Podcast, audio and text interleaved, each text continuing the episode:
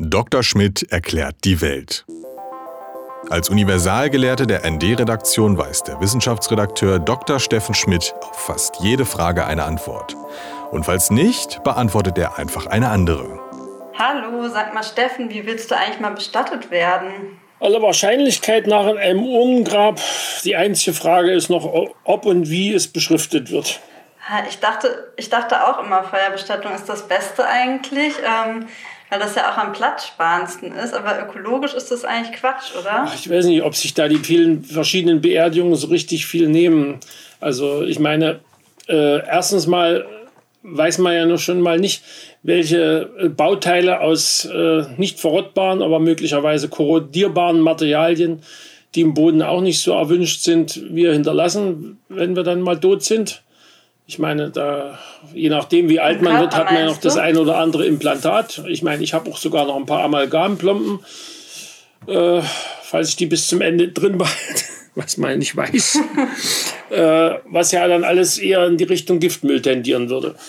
Äh, und mhm. insofern ist das wahrscheinlich äh, mit äh, im Krematorium mit entsprechender Rauchgasfilterung möglicherweise sogar besser. Aha. Was die Energiebilanz angeht, freilich, da ist natürlich eine Feuerbestattung eher schlecht. Besonders jetzt mit den hohen Gaspreisen. Und jetzt, das kommt jetzt nur noch dazu, dass die Gaspreise in die Höhe geschnellt sind und dass natürlich die Krematorien äh, immerhin, wenn ich das richtig gelesen habe, 160 an der Zahl in Deutschland, äh, die ja doch einen nennenswerten Gasverbrauch haben, dass die natürlich, wenn, wenn jetzt äh, die Gasknappheit tatsächlich ernst wird, sicherlich nicht an der Spitze der äh, zu Versorgenden stehen, mhm. stehen werden. Äh, da wird es dann kompliziert. Da habe ich jetzt in einer Meldung eigentlich was äh, Schräges gelesen, dass man ja dann äh, eventuell die Dinger einfach durchlaufen lassen könnte. Das würde natürlich bedeuten, dass die einzelnen Krematorien dann sich einigen müssten, bei wem dann die meisten Toten anlanden denn die verteilen sich ja nicht so wie die Krematorien. Wie durchlaufen? Na, dass die, dass die Öfen im 24-Stunden-Betrieb laufen, dann würde man nur zum Anheizen Gas brauchen und dann so. den Rest würden Särge und die Leichen selber an Energie liefern. Okay, ich habe auch gelesen, in einer Stadt äh, will man die äh, Temperatur um 100 Grad senken. Bringt das denn was? Naja, das bringt mit Sicherheit auf jeden Fall eine Gaseinsparung. Aber pff, äh, warum, die, die, die interessante Frage, die habe ich nicht so richtig rausgekriegt, warum jetzt äh, 850 vom Gesetzgeber vorgeschrieben sind, also 850 mhm. Grad Celsius. Ich meine, äh, ich habe keine Ahnung, äh, ab, ab wann üblicherweise auch die Knochen vollständig verbrennen, aber ob das jetzt mit 750 nicht auch passiert, keine Ahnung. Das, also das habe ich jetzt nicht. noch nicht so intensiv mir äh, Gedanken gemacht. Äh, was jetzt eventuelle Implantate angeht, die halten möglicherweise teils mehr, teils weniger aus. Mhm. Also du denkst, die muslimische Bestattung, wo man nicht mal einen Sarg braucht, sondern die Leute auch nur im Tuch bestattet werden, ist gar nicht ökologisch sinnvoller als die Feuerbestattung? Jein, also natürlich spart es eine ganze Menge, weil, weil du keinen Sarg brauchst. Andererseits rein theoretisch bräuchtest du ja bei uns auch keinen. Ach so. Äh, das ist ja nicht, nicht tatsächlich eine religiöse Vorschrift, in einem Sarg begraben zu werden. Oder eine, das ist hier eine Praxis, die sich irgendwann eingebürgert hat, wahrscheinlich im Zuge der, der Angleichung der Lebensumstände der, der niederen Schichten an die der oberen Schichten im 19. Jahrhundert. Mhm, weil das Denn so in grauer Vorzeit kamen in, in ordentliche Särge nur, nur die, die Adligen und vielleicht noch ein paar, äh, also hochste und die hochstehenden, äh, hochstehenden äh, Kleriker und, und äh, natürlich Patrizier in den Städten. Der Rest hätte sich wahrscheinlich gar keinen vernünftigen Sarg leisten können. Es gab deswegen sogar, wie ich jetzt mal gelesen habe, auch in manchen Ortschaften äh, sogenannte Gemeindesärge. Das heißt, das war ein Sarg, der wurde gewissermaßen als Mehrwegsystem genutzt. Mhm. Der hatte unten einen Boden zum Aufklappen. Das heißt, die, der Tote kam, wenn er sich selbst keinen Sarg leisten konnte, kam in den, diesen Sarg, wurde mit diesem Sarg in die Grube gesenkt und dabei wurde die Klappe aufgemacht und der Sarg kam wieder hoch. Aha. Aber wo du schon ums, über das Geld redest, warum ist dann die Feuerbestattung eigentlich günstiger? Weil da wird doch heutzutage in Deutschland auch der Sarg mitverbrannt. Das kommt auf den Sarg an, den man dafür verwendet. Man wird wahrscheinlich für eine Feuerbestattung jetzt nicht einen, einen Eichensarg für ein paar tausend Euro verwenden. Mhm. Also es sei denn, man, man äh, hält das aus Gründen der der, des Angebens äh, vor den Verwandten und Bekannten für nötig. Aber an sich äh, gibt es ja inzwischen als Sargmaterialien eine doch erhebliche Vielfalt. Richtige Vorschriften für die Särge gibt es auch in Deutschland letztlich nur für die, für die Erdbestattung. Da muss das ein verrottbares Material sein, mhm. wie eben zum Beispiel Holz. Oder in einigen Gemeindevorschriften gibt es dann auch äh, die Formulierung, dass also andere verrottbare Materialien auch eingesetzt werden könnten. Also bis hin zum Pappsarg wahrscheinlich. Und wieso darf man in Deutschland eigentlich die Asche nicht einfach so verstreuen, wie man das in so amerikanischen Filmen immer sieht? Das weiß der Geier. also, das ist wahrscheinlich eine Vorschrift aus grauer Vorzeit, die, ob die jetzt irgendwelche religiösen Hintergründe hatte oder, also einen vernünftigen Grund konnte ich dafür noch nicht erkennen, denn äh, die Asche selber dürfte dann im Wesentlichen äh, eher harmlos sein dürfte dann also bestenfalls ein Problem der Düngung darstellen. Aber äh, de, de, facto gibt es das natürlich letztlich auch in Deutschland, weil die, die Bestattungsunternehmen natürlich dann auch äh, entsprechende Mittel und Wege finden, das dann entweder übers Ausland zu erledigen oder was auch immer. Mhm. Also diese ganze Friedhofsordnung äh, ist, ist im Grunde genommen so ein bisschen wahrscheinlich äh, deutsche Bürokratie, fürchte ich. Also ich meine, die, du sagst die muslimische Bestattung, das wäre also gewissermaßen ein Leinentuch. Das gab es im Übrigen und gibt es zum Teil auch noch bei einigen christlichen Orden, die, die ihre Toten auch nach wie vor nicht im Sarg begraben und auch nicht Feuer bestatten. Mhm. Die Feuerbestattung selber ist ja äh, in Europa auch noch nicht so furchtbar lange in. Ja, im die, orthodox die, die christlichen Kirchen haben sich dem ja lange verweigert, was, in, was im Prinzip sehr äh, irgendwie widersinnig erscheint für mich.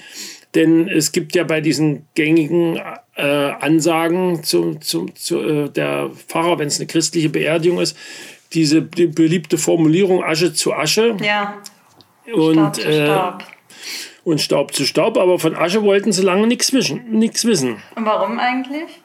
Das äh, ist mir nicht so gänzlich klar. Die Vorstellung, äh, dass äh, also für die Auferstehung, die ja letztlich im Christentum vorgesehen ist, dass am Ende aller Tage zum jüngsten Gericht die, die Toten alle auferstehen so. und sozusagen vor das letzte Gericht treten.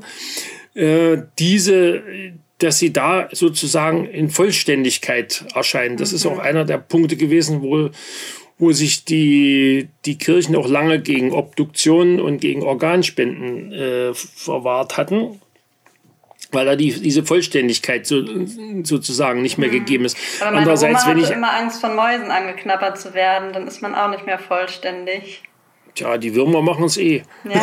Die Würmer hatte wahrscheinlich keiner auf dem Schirm. Ja. Aber, aber äh, letztlich, wenn ich, äh, wenn, ich mir, wenn ich mir wie das Christentum, das Judentum oder der Islam einen allmächtigen Gott vorstelle, äh, dann sollte dem eigentlich es keine Schwierigkeiten bereiten, äh, aus beliebigen äh, Bestandteilen wieder das Original zusammenzuheften. Ich meine, geschaffen hat er sie nach Ansicht dieser, dieser Glaubensrichtungen ja eh seinerzeit aus ganz harmlosen Rohstoffen. Also warum sollte er sie nicht wieder rekonstruieren können? Also das, deswegen haben sich die letztlich wahrscheinlich äh, auch die Kirchen da breitschlagen lassen. Inzwischen kann man ja sogar als Atheist auf einem kirchlichen Friedhof äh, Feuer bestattet sein. Hm. Und was wäre jetzt deiner Meinung nach eine alternative Bestattungsmöglichkeit? Naja, ich meine, es gibt ja noch äh, sogenannte Luftbestattungen mm. in, in Die sind Teilen in Deutschland des, auch nicht erlaubt. Des, das wäre hier auch nicht erlaubt, nee. Äh, das ist also in Teilen Indiens meines Wissens und in, in, in äh, Richtung Himalaya gibt es das zum Teil, dass dann letztlich die Toten den Geiern überlassen werden, vorausgesetzt es gibt noch Geier. Die Inder haben natürlich da auch noch das zusätzliche Problem, also nicht die Inder, das sind glaube ich nur die Parsen, die, dem, mhm. die diese Bestattungsform machen. Die Hindus haben ja auch die Feuerbestattung, wenn auch die etwas aufwendigere, angesichts dessen, dass sie das auf Holzstapeln verbrennen, was also A, keine besonders vollständige Verbrennung, B, einen Haufen zum Teil auch sehr umweltbelastenden äh, Asche und, und Ruß äh, produziert und C sehr viel äh, knappes Holz verbraucht. Mhm. Und das Amalgam können die Geier wahrscheinlich auch nicht verwerten. Da werden die auch nichts mit anfangen können. Nee, das äh, könnte die dann vielleicht auch noch vergiften zusätzlich, das weiß man nicht so genau. Aber das, die Geier kommen erstmal gar nicht dazu, weil, weil in Indien zum Teil die Geier so dezimiert worden sind auf einen ganz unerwarteten Umweg. Es gibt ja ein, ein ähm, Schmerzmittel, äh, wie heißt das? Mir fällt jetzt nur die, der, ein, einer der Markennamen ein, Voltaren. Äh, wie die, die, der Wirkstoff heißt, habe ich jetzt gerade nicht parat. Äh, das wird offenbar in Indien auch für die äh, älteren und deswegen mit Gelenkschmerzen kämpfenden äh, Kühe, die im Hinduismus nicht einfach so geschlachtet werden können, äh, verwendet und da dann letztlich, wenn die Tiere sterben, sie dann von Geiern gefressen werden, ist, äh, hat dieser Wirkstoff dann seinen Weg in die Geier gefunden und äh, behindert bei denen dann ganz massiv die Vermehrung. Das heißt also, okay. die Geier sind äh, auf dem Umweg über Schmerzmittel in Kühen äh, ziemlich dezimiert worden. Und damit ist diese Bestattungsform so problematisch sie auch in anderer Hinsicht sein mag, äh, dann auch ziemlich passé. Ich meine, würdest du jetzt äh, so in der Großstadt kannst du ja eigentlich nicht irgendwo irgendwelche Gestelle hinstellen und da ein paar Leichen hinschmeißen. Das würde, glaube ich, auch mäßige ja. Begeisterung auslösen. Ja, oder man hat das Gefühl, Leute werden so hingerichtet und hängen irgendwo an. Ja, das gab es ja auch hier ganz früher und nicht, nicht grundlos hat man das doch in der Regel etwas außerhalb der Städte gemacht. Ja. Oder zumindest höchstens am Stadttor. Aber den Geruch von damals möchte ich wahrscheinlich eh nicht, gemocht, äh, nicht gehabt haben. Wahrscheinlich nicht, nee. Das äh, damalige Städte waren wahrscheinlich. Und dann gibt es natürlich noch eine höchst umweltunfreundliche.